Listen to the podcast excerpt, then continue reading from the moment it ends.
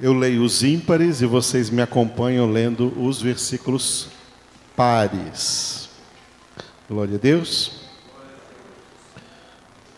Ó Deus, tu és o meu Deus forte. Eu te busco ansiosamente. A minha alma tem sede de ti, meu corpo te almeja, como terra árida, exausta, sem água.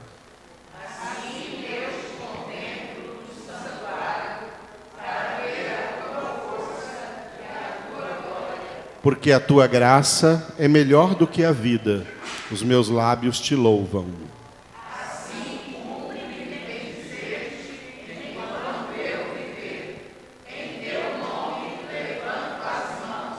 Como de banha e de gordura, farta-se a minha alma, e com júbilo nos lábios, a minha boca te louva.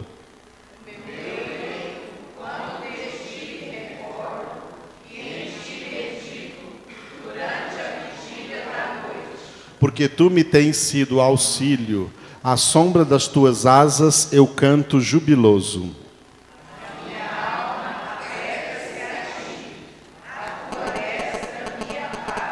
Porém, os que me procuram a vida para destruir, abismar-se-ão nas profundezas da terra. Serão entregues ao poder da espada e virão a ser. Todos. O rei, porém, se alegra em Deus. Quem por ele jura, gloriar-se-á, pois se tapará a boca dos que proferem mentira. Aleluia. Glória a Deus. É, pode colocar o slide aqui do Salmo, 60, Salmo de hoje, Salmo 63. E hoje nós vamos meditar no versículo de número 4.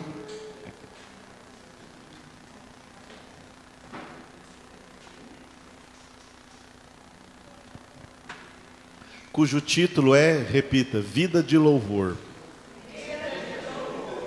Mais uma vez, Vida de Louvor. Vida de louvor. Aleluia.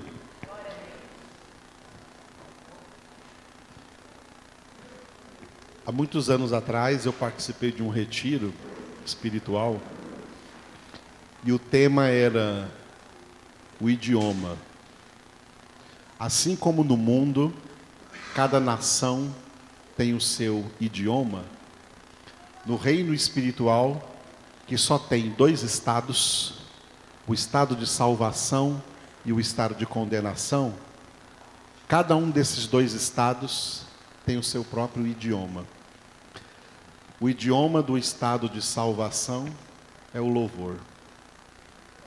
E o idioma do estado de condenação é a murmuração. Os condenados murmuram, os salvos louvam.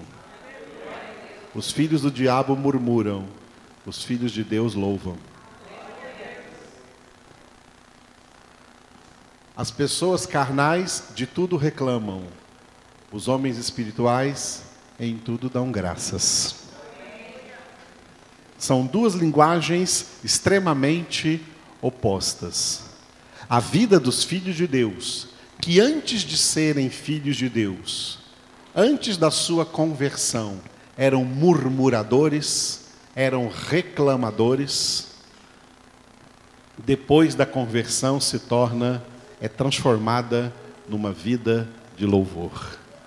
Uma vida na qual, em meio a todas as circunstâncias, nós aprendemos a dar graças a Deus, a bendizer o nome do Senhor, porque nós temos convicção e, a, e além de convicção, temos experiência de que Deus está sempre agindo para fazer com que todas as coisas cooperem para o bem daqueles que o amam. E aqueles que amam a Deus cumprem a sua palavra, como está escrito em Filipenses capítulo 2, versículo 14 não murmureis de coisa alguma. Mas ao contrário disso, Filipenses, 1 Tessalonicenses capítulo 5, em tudo dai graças, porque essa é a vontade de Deus para convosco em Cristo Jesus. Aquelas pessoas que saíram do Egito, atravessaram o Mar Vermelho, todas elas, menos dois homens, Josué e Caleb, todas morreram no deserto. Por quê?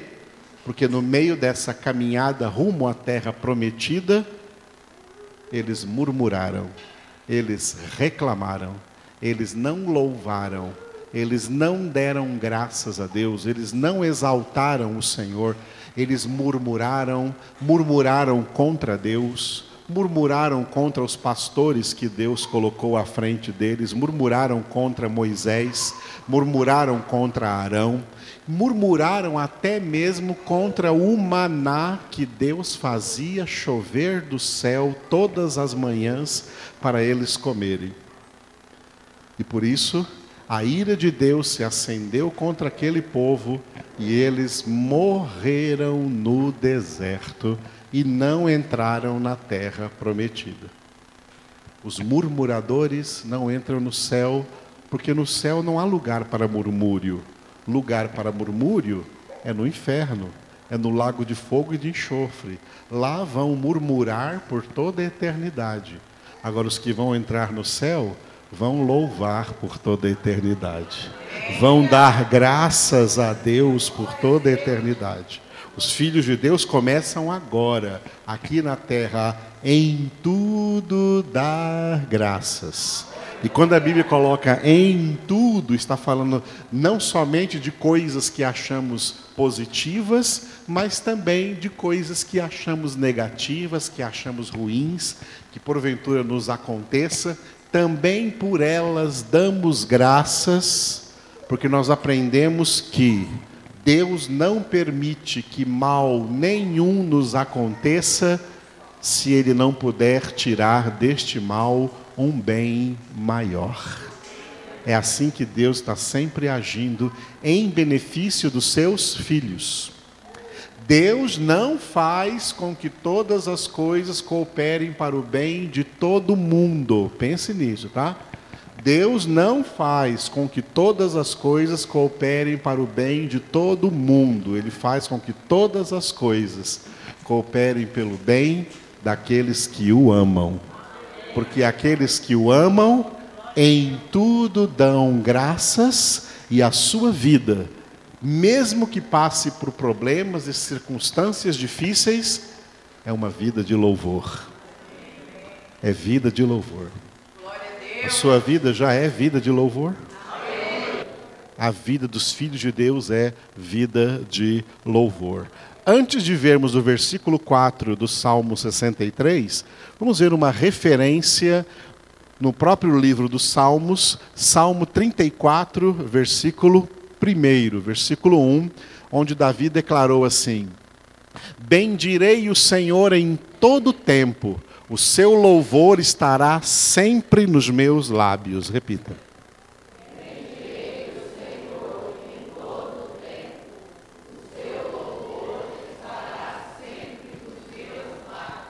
Perceba neste versículo, né? As palavras em todo tempo e sempre em todo tempo e sempre. Não importa que tempo seja esse.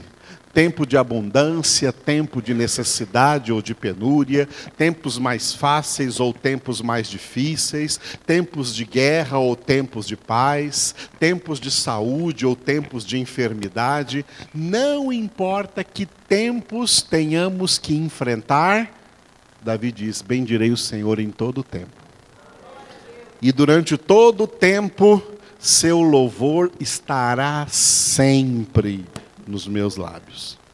O povo de Deus tem vida de louvor. Amém? Versículo 4, portanto, do Salmo 63, Davi disse: Assim cumpre-me bem dizer-te enquanto eu viver, em teu nome levanto as mãos. Repita.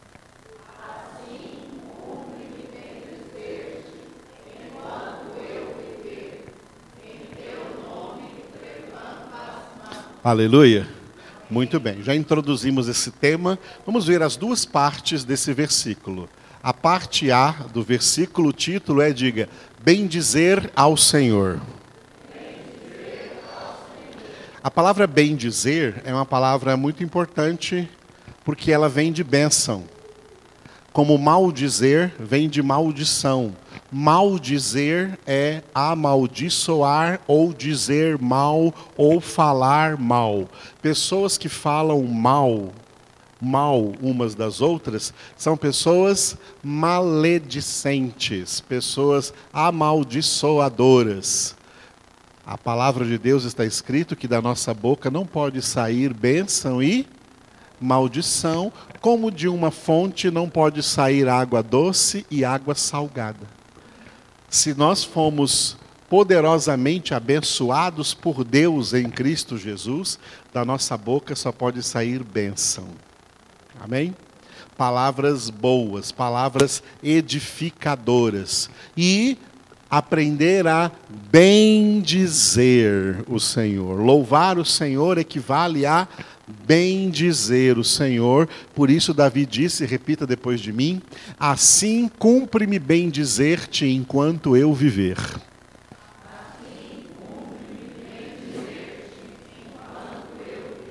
Nós temos que bem dizer e louvar a Deus só quando está tudo bem na nossa vida? Enquanto eu viver. Ou seja, enquanto eu viver, não importa como esteja a minha vida, eu tenho que estar sempre bendizendo e louvando ao meu Senhor. Aleluia. Uma referência a bem dizer no próprio livro dos Salmos, Salmo 134, versículos 1 e 2. Dois versículos aqui do Salmo 134, leiam depois de mim. Bendizei ao Senhor, vós todos, servos do Senhor, que assistis na casa do Senhor nas horas da noite. Erguei as mãos para o santuário e bendizei ao Senhor. Digam isso com alegria bem forte.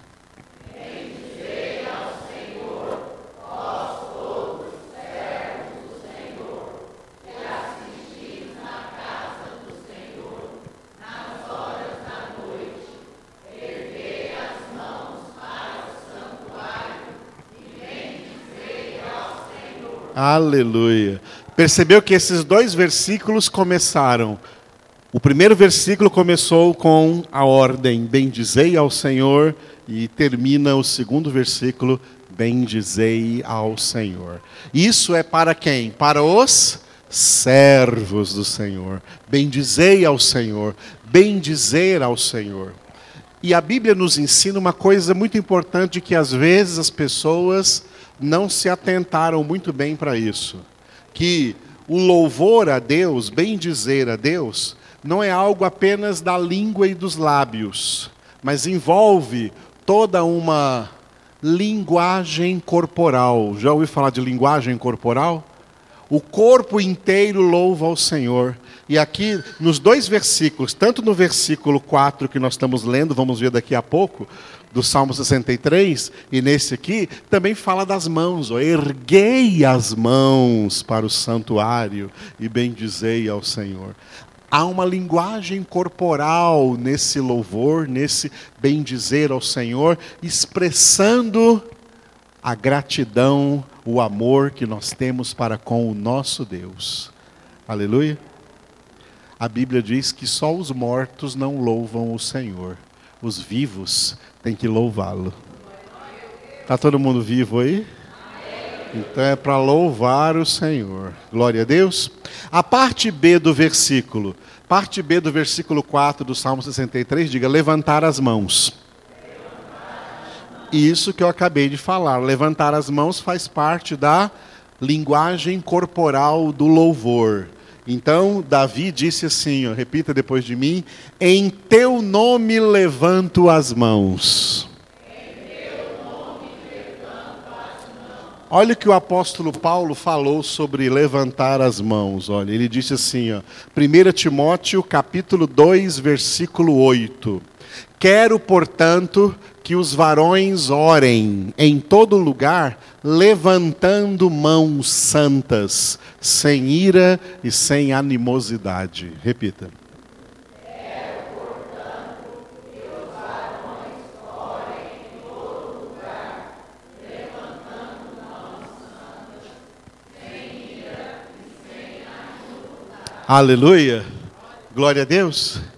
Esse gesto de levantar as mãos, tá? Tem que ser um gesto espontâneo e que revela a nossa liberdade espiritual em Cristo, que revela a nossa condição de filhos de Deus. Levantamos as mãos para o nosso Deus, louvamos e glorificamos o seu nome, não só de lábios, mas de todo o coração e envolvendo nisso até o nosso próprio corpo.